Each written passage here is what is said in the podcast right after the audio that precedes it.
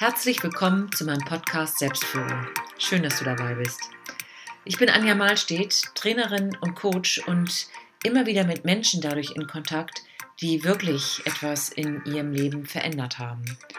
Die zu den Säulen des Lebens, die es braucht, um in Balance zu sein und vielleicht sogar glücklich zu sein, die tatsächlich es geschafft haben, diese einzelnen Säulen ins Gleichgewicht zu bringen oder etwas in einer Säule besonders erlebt, erfahren oder erdacht zu haben. Und mit diesen Menschen führe ich Gespräche und möchte dich gerne daran Anteil haben lassen. Freue dich mit mir auf meinen nächsten Gast. Heute in der neuen Folge des Podcasts Säulen des Lebens habe ich Inken Kaisen zu Gast. Und ich freue mich sehr, Inken, dich heute dabei zu haben, denn du bist ein Tausendsasser oder gibt es das als weibliche Form, Tausendsasserin. Du bist Führungskraft mit einer großen Führungsspanne. Du hast mir gerade verraten, du führst 100 Mitarbeiter und Mitarbeiterinnen in einem äh, Hamburger traditionell, äh, Traditionsunternehmen, Handelsunternehmen. Du bist Mutter, du bist Initiatorin, darüber wollen wir auch gleich sprechen, des Wake-up-Calls, finde ich ganz spannend. Wir haben uns mal im Rahmen eines Frauennetzwerkes kennengelernt und ja, haben beschlossen, dieses Gespräch müssen wir einfach vertiefen, weil du so viel zu erzählen hast und diese unterschiedlichen Säulen, und das passt ja auch zum Podcast, miteinander wirklich vereinst. Herzlich willkommen, Inken. Hallo Anja, vielen herzlichen Dank für die Chance zu dem Gespräch. Ich freue mich auch sehr. Inken, ich würde gerne mal anfangen mit so ein bisschen äh, ja, Blick auf deinen Werdegang, denn das ist etwas, was ich immer wichtig finde, auch für die Zuhörer und Zuhörerinnen. Immer so über, übergeordnet die Frage, wie bist du denn zu der geworden, die du jetzt bist, wenn du mal so auf so Schlaglichter deines Lebenslaufs guckst? Erzähl doch einfach mal, was war da so als Werdegang? Ja, das ist äh, schwer vielleicht in wenigen Worten zu fassen, aber die Überschrift ist natürlich ein Stück weit Erfahrung und auch Fehler machen. Also auch das gehört dazu, denn auch aus denen äh, lernt man ja. Von daher hat man sicherlich positive als auch negative Erfahrungen, die man so macht in seinem Leben. Aber im Endeffekt bin ich zu dem geworden, was ich heute bin, indem ich äh, den Weg zu mir gefunden habe und authentisch zu sein und aufgehört habe, äh, irgendwelchen idealen Zielen zu folgen oder so sein zu wollen, wie man mich vielleicht gerne hätte. Also von daher ist der größte Teil sicherlich erstmal überhaupt das zu finden, was ich genau möchte und das dann auch zu vertreten. Und ja. das, dieser Weg hat dann eigentlich alle Türen geöffnet, dass viel mehr möglich war, als ich es mir vorher vorgestellt habe. Ja. ja. Wenn wir mal auf das Thema Führung gucken, du bist ja jetzt in einem, hast du mir ja auch verraten, eher männerdominierten Umfeld als Frau mit einem, einem großen Bereich, den du leitest. Und das ist ja auch ein Thema, so sind wir ja auch in Kontakt gekommen, das liegt mir sehr am Herzen. Also Frauen tatsächlich darin zu unterstützen. Und ich erlebe oft Frauen, dass die sagen, hm, also so eine Verantwortung und du bist ja auch noch Mutter, du hast ja auch noch Kinder, die sind noch nicht aus der Schule raus. Ne? So, ähm, das traue ich mir nicht zu oder das schaffe ich nicht.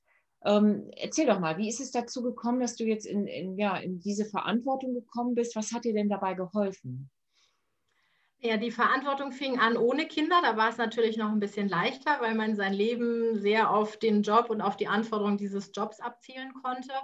Und dann kommt irgendwann der Zeitpunkt mit, dem, mit der biologischen Uhr, die tickt, wo dann alle die Frage stellen, wie stellst du dir denn das vor und möchtest du denn keine Kinder? Und da hatte ich schon immer ein ganz klares Bild zu sagen, ja, ich möchte Kinder, aber ja, ich möchte auch genau diesen Beruf. Und ich habe nicht all das aufgebaut, um dann das eine für das andere aufzugeben. Und äh, mit der Haltung habe ich äh, einfach äh, mich diesem Weg hingegeben und war der Meinung, das wird schon irgendwie funktionieren. Und als ich dann wirklich schwanger war, habe ich mir den Plan überlegt, wie ich es mir vorstellen kann, das mit meinem Chef besprochen und ganz klar gesagt, ähm, wie ich mir das vorstellen kann, aber auch was ich geben kann, was ich bereit bin, der Firma zu geben. Und mhm. da war ich einfach mutig und mhm. das hat funktioniert.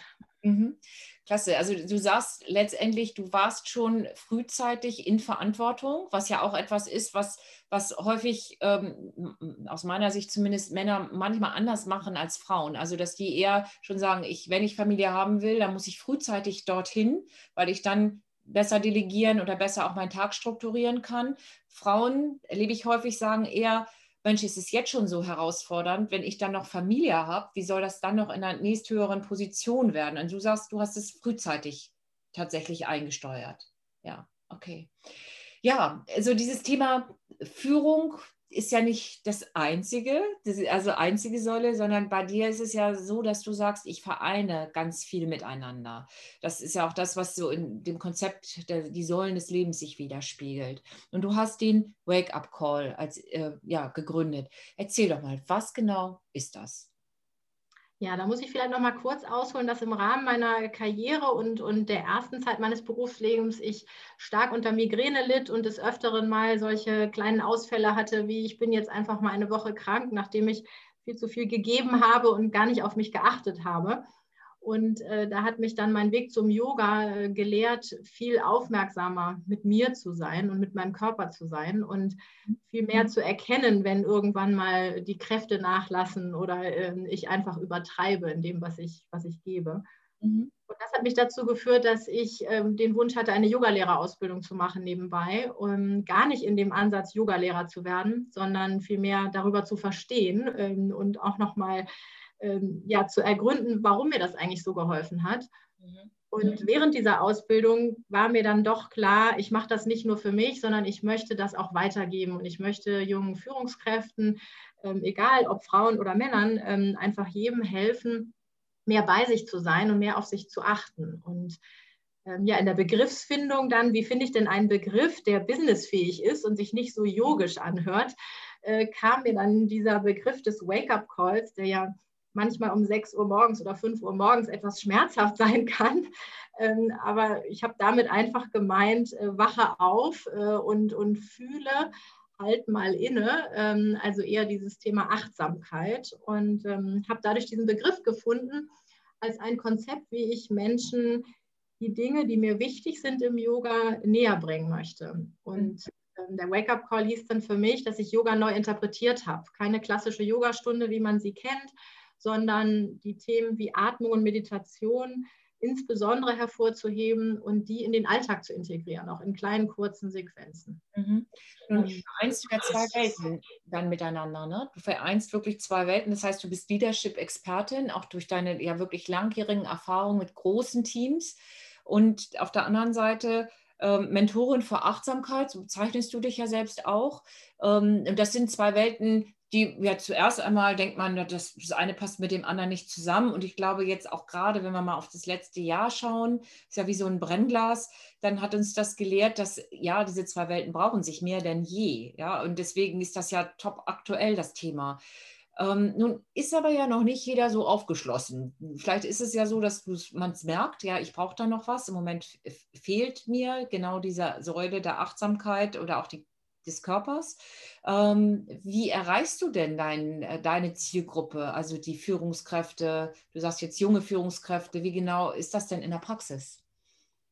Das ist äh, manchmal natürlich genau das Problem. Begriffe wie Spiritualität sind natürlich wahnsinnig verpönt äh, im Firmenkontext und, und, haben oft Assoziationen von ähm, lila Stricksocken und Räucherstäbchen. Deswegen versuche ich natürlich äh, Begriffe zu finden, die in Resonanz gehen mit, äh, mit Menschen, die solchen Themen noch nicht so aufgeschlossen sind.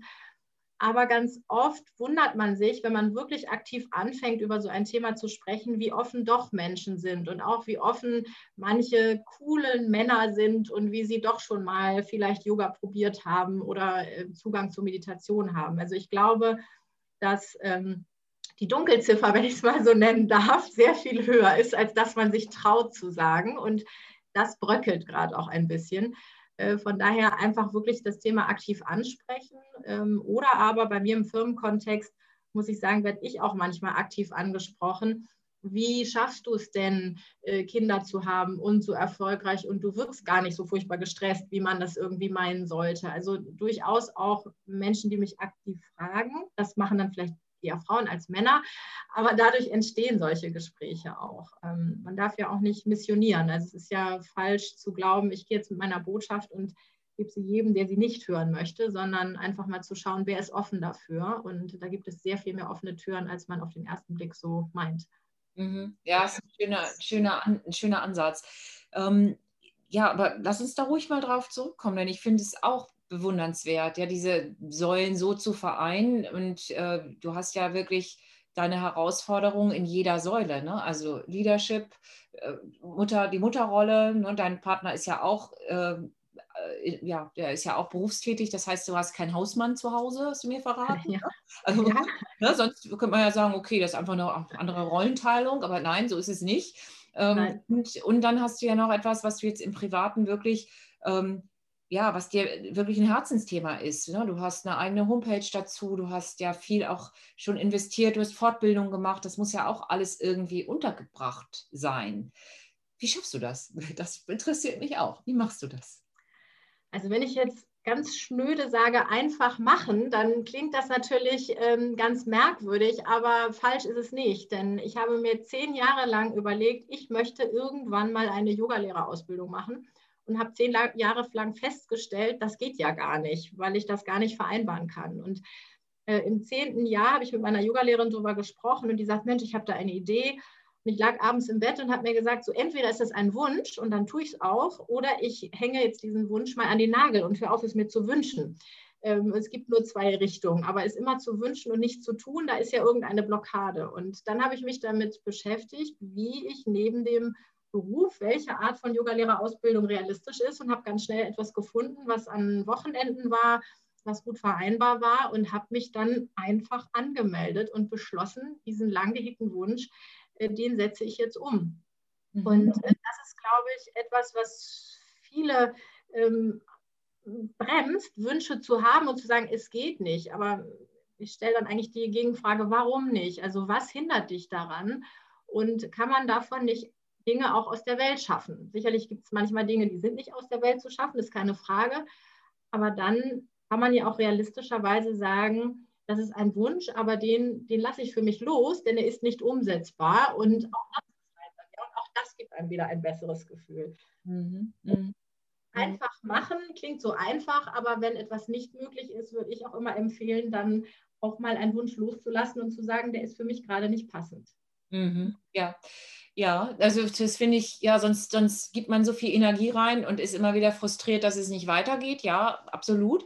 Was hat sich denn dann verändert? Du hattest ja vorhin schon angesprochen, dass du gesagt hast, eigentlich bin ich auch über das über körperliche Symptome dahin gekommen, dass ich gemerkt habe, Yoga tut mir gut. Ich brauche das ist ja auch das Konzept dahinter, hinter den Säulen des Lebens. Es braucht, die andere Säule braucht Aufmerksamkeit. So, und dann hast du ja der viel Aufmerksamkeit gegeben durch die Yoga-Ausbildung. Was hat sich denn dann verändert für dich? Mir ist dadurch noch klarer geworden, dass es eben kein Zeitfresser ist, zehn Minuten zu meditieren, sondern diese zehn Minuten so viel positive Zeit zurückgeben, äh, dass das ähm, ja einfach dieses Bewusstsein noch schärfer wurde, dass das Investment eigentlich viel kleiner ist als das, was am Ende zurückkommt. Äh, genauso sehr wie Kinder zu haben, wahnsinnig äh, ermüdend und manchmal wirklich äh, stressig ist, aber am Ende das, was zurückkommt, ja auch wahnsinnig positiv und groß ist. Und mhm. in dem Moment, in dem man sich auf das Positive konzentriert und den Energiespender, ähm, gibt es dann äh, einem auch die Energie, dann äh, diese Momente zu schaffen, die dann mal sehr anstrengend sind. Und mhm. Auch mhm. trotzdem habe ich jetzt auch noch mal irgendwann Kopfschmerzen. Es wäre ja äh, vermessen zu sagen, alles ist perfekt, äh, das äh, weit gefehlt. Ähm, aber ich weiß sehr viel schneller damit umzugehen und komme sehr viel schneller da raus äh, und habe das viel, viel seltener als früher, als ich mich viel mehr habe treiben lassen. Nun ist ja nicht so wunder, das Thema gesund führen, wichtiges Thema. Ja, also ich finde, es war immer schon wichtig, aber es wird immer wichtiger, weil Führungskräfte ja davon berichten, dass sie jetzt merken, Mitarbeiter, denen geht es jetzt gerade nach dem oder im zweiten Lockdown nicht gut. Ja, die vereinsamen, die haben vielleicht auch Privatherausforderungen, mehr noch als früher. Homeschooling, Eltern, die krank sind, was auch immer. Und das hat ja auch, da haben wir als Führungskräfte auch eine Verantwortung. Und ähm, wie trägst du denn diese Erkenntnis in deine Führungsarbeit rein? Also macht das, hat das auch deine Führungsarbeit beeinflusst? ich glaube nicht beeinflusst, aber die Dinge der ähm, Empathie oder des Fragens, wie es demjenigen geht, eher noch verstärkt. Denn ähm, ich glaube, Führungskräfte, die sich vorher schon um das Wohl ihrer Mitarbeiter gesorgt haben, äh, tun das automatisch auch in Corona und denen ist auch sehr wohl bewusst, dass sie es mehr tun. Und Führungskräfte, die vorher dafür wenig Antennen haben, da halte ich es für relativ schwierig, dass sie sie plötzlich in Corona entwickeln. Also von daher glaube ich, dass äh, in Corona wie immer ähm, viele Dinge sich sowohl positiv als auch negativ zum Teil verstärken. Und man kann natürlich nur auch seinen Führungskräften das ganz aktiv ans Herz legen und, und die Erwartungshaltung nochmal äh, formulieren, dass man sich noch mehr um die Mitarbeiter kümmert. Ähm, aber ich glaube, dass das eigentlich ähm, eine ähnliche Haltung ist wie vor Corona. Und auch da gab es viele Sorgen und Themen. Und ähm, das ist immer schon das Thema Führung gewesen, ist auch so vorzuleben. Am Ende ja nicht zu erwarten, sondern vorzuleben. Dadurch entsteht ja auch ähm, das ja, das beste Bild eigentlich und das authentischste Bild?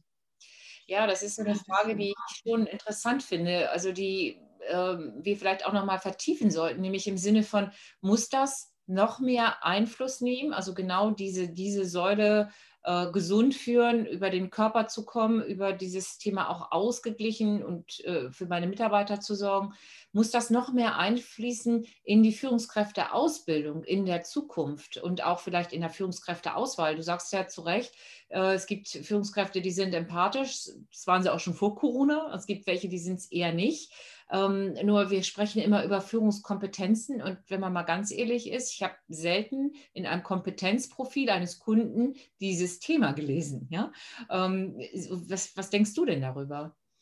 ich halte das für wahnsinnig wichtig äh, in dieser Welt, wo das Arbeiten ja nie ein Ende hat und, und das äh, schöne Homeoffice ja am Ende 24 Stunden Arbeiten ermöglicht. Und es fällt nicht jedem Mitarbeiter gleich leicht, da eine Grenze zu erkennen, einen Feierabend einzuläuten oder für sich auch selber zu sorgen. Und je mehr man von zu Hause arbeitet, desto schwieriger ist das. Deswegen finde ich in der heutigen Zeit der der Digitalisierung, wo man von überall arbeiten kann, umso wichtiger, dass man darauf achtet, ähm, dass es nicht um, nur um Quantität geht, sondern auch um Qualität und dass der Mitarbeiter deutlich besser arbeiten kann, wenn er auch mal eine Ruhepause hatte oder auch mal den Kopf frei hat, äh, sich Gedanken zu machen. Und das finde ich sowieso in der heutigen Führung ein ganz wichtiges Thema. Ähm, denn es gibt ja manche Führungskräfte, die einfach durch Quantität und Anwesenheit vorleben und das soll dann Engagement widerspiegeln. Aber das äh, davon ähm, ja, zu selektieren und zu sagen, so es kann auch gut sein, wenn man sich als Team mal einen halben Tag zurückzieht und den Kopf frei hat. Und dann ist der Output viel größer. Das gehört für mich heute zur Führung äh, maßgeblich dazu, weil die Reizüberflutung einfach unendlich ist und ist nie zu Ende. Mhm. Ja, das kann ich nur unterstützen. Man kann da, glaube ich, auch, das ist so ein Konzept, was ich hilfreich finde und ich glaube, das kann man auch ganz gut andocken im Leadership weil ja Sport, ne, Sport und Leadership, das verträgt sich ja ganz gut. Vielleicht auf den ersten Blick erstmal noch mehr als mit Yoga. Und wenn man dann sagt, da hat man eine lohnende Pause, ähm, dann nicken alle und sagen, na klar, beim Sport weiß ich das auch. Ne? Ich muss äh, mir immer hinterher auch mindestens so viel Auszeit gönnen, weil die Mus Muskeln wachsen in der Entspannung. Und äh, trotzdem tun wir das im Business-Alltag äh, ja viel zu wenig oft noch. Was ist denn da so deine, also vielleicht hast du so ein paar persönliche Tipps, Tricks. Du hast ja auch Phasen sicherlich der hohen Belastung, wo du auch wirklich auf allen Kanälen gefordert bist. Und trotzdem hast du ja gelernt, diese Säule darf nicht zu kurz kommen. Wie schafft denn diese Säule das bei dir immer wieder gehört zu finden? Also wie, wie integrierst du das so in deinen Alltag? Ich glaube, je, je, voller der Terminkalender ist und je größer der Druck, äh, desto mehr muss man sich mit dem Thema beschäftigen, was esse ich denn eigentlich heute und wie viel trinke ich denn? Also es fängt schon damit an, dass man äh, genau nicht an diesen Tagen in den Schokoladen, äh, Käsebrot, keine Ahnung was verfällt, was einem eher Energie raubt. Also für mich ist das so eine der Dinge, wenn man hier viel zu Hause sitzt und viel arbeitet, dass man sich da ganz bewusst damit beschäftigt, was man dem Körper wie man diesen Motor ölt äh, und was, für, was man ihm gibt. Ähm, und dann eben ganz bewusst äh, sich Freiräume zu schaffen, indem man manchmal auch nur zwei Minuten atmet oder mal morgens vor einem schweren Tag sich in eine fünfminütige Meditation begibt, um fokussiert anzufangen und nicht gleich schon in einer völligen Hektik. Das, meistens kennt man das ja, dass dann der Tag, an dem man dann noch extra den Kaffeebecher umschmeißt, weil es so schnell gehen sollte und dadurch entsteht genau das Gegenteil. Also sich da ganz bewusst zurückzunehmen und zu sagen, heute brauche ich das, heute brauche ich die gute Ernährung und ich brauche mal meine Atmung zwischendurch. Aber auch mal zuzulassen, wenn es an einem Tag mal nicht so ist, dann war das eben ein schlechter Tag und dann hat man vielleicht auch mal Schokolade gegessen. Selbst das zuzulassen und es dann am nächsten Tag besser zu machen, finde ich durchaus auch legitim. Da sagst du ja, dass sind nicht diese Riesenschritte, das Große, sondern es sind die kleinen Dinge, die da schon einen Unterschied machen. Ne? Also das heißt ja auch Achtsamkeit im, im Kleinen schon anzufangen. Und ähm, ich habe hier tatsächlich so einen Zettel bei mir stehen. Ich bin jetzt gleich gerade ganz beglückt, wenn ich dir zuhöre. Mache ja schon einiges richtig. Da steht Ali drauf. Ali steht für Atmen, kennst du vielleicht? Lächeln, innehalten, ne? weil man das ja so schnell und gerne mal vergisst. Und gerade wenn es stressig wird, das zu tun. Ja, wunderbar. Also, ja, also dazu vielleicht eine kleine Anekdote. Mein Mann hat neuerdings eine Apple Watch und diese Apple Watch sagt ab und zu mal zwei Minuten atmen. Und ähm, als ich das noch nicht wusste, habe ich ja, was machst denn du da? Da ist er plötzlich wie stocksteif stehen geblieben und hat geatmet. Ich habe ihm dann die Frage gestellt, warum ich das über meinen Wake-up-Call nicht transportieren konnte und es die Apple Watch sein musste, die ihn dazu bringt. Aber so ist es egal, was einen dazu bringt. Wenn es bei dir das Ali ist, bei dem äh, Mann die Apple Watch ähm, oder einfach bei jemandem die Erkenntnis, es tut mir gut, da muss jeder seinen Weg finden, was die beste Motivation ist, das zu tun. Und ich glaube, sich kleine Dinge vorzunehmen und nicht äh, zu sagen, ich muss anderthalb Stunden Yoga machen, ich muss eine Stunde spazieren gehen und sich diese wahnsinnig großen Hürden aufzubauen, sondern diese kleinen Dinge, wo man dann das Erfolgserlebnis hat. Das ist aus meiner Sicht der Schlüssel. Mhm. Wenn ich jetzt äh, als Zuhörerin sage, Mensch, das finde ich spannend, da möchte ich mehr drüber erfahren, ja, und möchte da auch äh, mit dir in Kontakt kommen, was muss ich denn dann tun und was kann ich tun? Welche Kanäle gibt es da? Ja, über meine Homepage ähm, inkenkalsen.de, ganz, äh, ganz einfach von meinem Namen her, äh, sind meine Kontakte zu finden und ähm, da sehr gerne ins persönliche Gespräch gehen. Es gibt äh, Wake-up-Call-Sessions, die eher yogisch geprägt sind mit Yoga, Atmung, Meditation. Und es gibt aber auch äh, Einzeltermine, äh, wo wir ganz individuell gucken können, welche Themen mehr Leichtigkeit ins Leben bringen und welche kleinen Dinge, kleinen Hebel umgelegt werden können, um ähm, ja, zu mehr, äh, vielleicht, ja, wenn ich jetzt Glück sage, ist vielleicht ein bisschen groß gesprochen, aber zu mehr Entspannung im Leben führen könnten. Ja, oder zu mehr Zufriedenheit. Ne? Denn dann sagt ja die Säulen des Lebens, wenn ich die in Ausgewogenheit lebe, und das ist ja genau der Punkt, dann, dann habe ich ein zufriedeneres Leben. Und das ist ja genau das, weshalb ich auch so froh war, dass du heute zu Gast hier bist, denn du hast ja viele Säulen, wo du auch ja immer wieder schauen musst, dass sie in Ausgewogenheit sind ne? und dass du dann nachsteuerst. Und du hast uns ja auch gerade verraten, wie du das tust. Und das sind ja manchmal die kleinen Dinge, die den großen Unterschied tatsächlich machen. Gibt es noch was? Also aus deiner Erfahrung, ähm, wir sind jetzt ja so fast am Ende unserer Aufnahme, unseres gemeinsamen Gesprächs, was du noch teilen möchtest, was dir wichtig ist.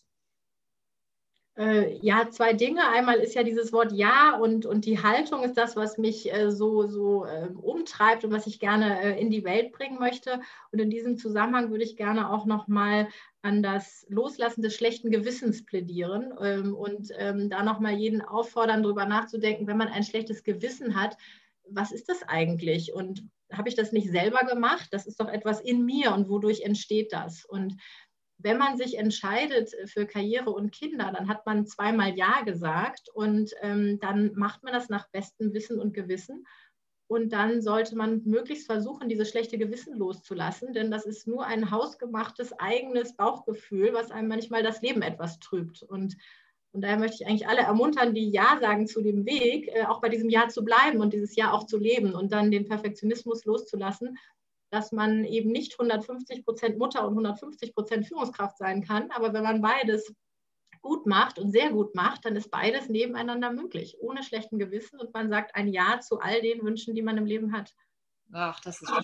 Das gefällt mir sehr gut, was du sagst, denn das ist etwas, ähm, ich hatte neulich, da muss ich mich jetzt wirklich mal outen, weil man ja immer von den, ja, so unconscious bias spricht, von dem, was man so denkt. Und mir, du weißt ja auch, mir liegt dieses Thema sehr am Herzen, Frauen in Führung zu unterstützen. Und ich hatte neulich eine Seminarteilnehmerin, da, ähm, ja, die hatte gerade ein Baby bekommen und äh, war dann, ähm, ja, hatte noch tatsächlich auch abgepunkt, war aber, aber in meinem Seminar und ich fand das so toll.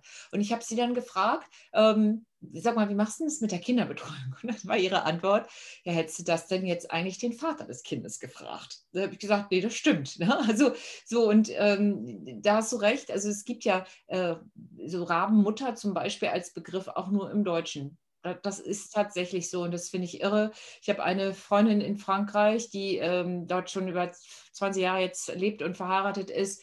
Die wurde zum Beispiel von ihren französischen Freundinnen gefragt, als sie ihre Kinder zu Hause lassen wollte, weil sie deutsch sozialisiert war, ähm, ob sie das denn den Kindern zumuten könnte. Ähm, die würden ja keine Sozialkompetenz ausbilden, weil die Französinnen, die Kinder, das ist dort selbstverständlich, nach einem halben Jahr spätestens die Kinder in die Krippe bringen. So, und da kam sie in so eine Rechtfertigung. Ich habe gedacht, das ist ja spannend. Ne? Das sind gar nicht so viele Kilometer. Aber trotzdem müssen wir uns immer für unterschiedliche Dinge rechtfertigen. Du hast schon recht. Also wenn ich eine klare Haltung dazu habe, eine innere, dann bin ich da im Außen auch klar und komme hoffentlich dann nicht so sehr mehr in diese Rechtfertigung. Dann das ist das, was es uns ja oft schwer macht. Ja. Inken, ich sage dir ganz herzlichen Dank. Viele Impulse. Ähm, tolles Konzept des Wake-up-Calls finde ich ähm, ganz wunderbar, vor allen Dingen diese unterschiedlichen Säulen so miteinander zu vereinen. Und äh, gesund führen ist aktueller denn je. Ganz herzlichen Dank, dass du heute zu Gast warst. Vielen Dank, ich danke dir. Tschüss. Schön, dass du dabei gewesen bist. Weitere Informationen, Blogbeiträge, Karrieretipps to go findest du auf unserer Homepage www.malstedt-tcc.de oder auf meiner Speakerseite anjamalstedt.com oder du schaust einfach mal auf unsere Videos zu den Karrieretipps to go auf YouTube. Bist du beim nächsten Gespräch, Interview wieder dabei? Dann schalt wieder ein zum Podcast Selbstführung. Ich freue mich auf dich.